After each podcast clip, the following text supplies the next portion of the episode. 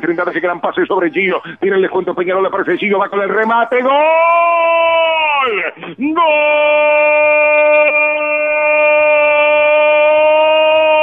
De Peñarol, Gio González, el pase de Trindade, el enganche de Gio, descuenta Peñarol en un momento clave de ese segundo tiempo. Lo mejor siempre por la derecha con Gio González, 2-1, ahora en el Francini. Tarde, noche de golazo, porque esto también es un poema, un tremendo gol de Giovanni González. Después de la asistencia de Trindade, todo lo mejor lo hizo Giovanni con el enganche de derecha hacia adentro del área y un latigazo de izquierda cruzado, la colgó Giovanni González. Tremendo gol para poner una emoción impactante al partido. Es el tercero de Giovanni González en la temporada.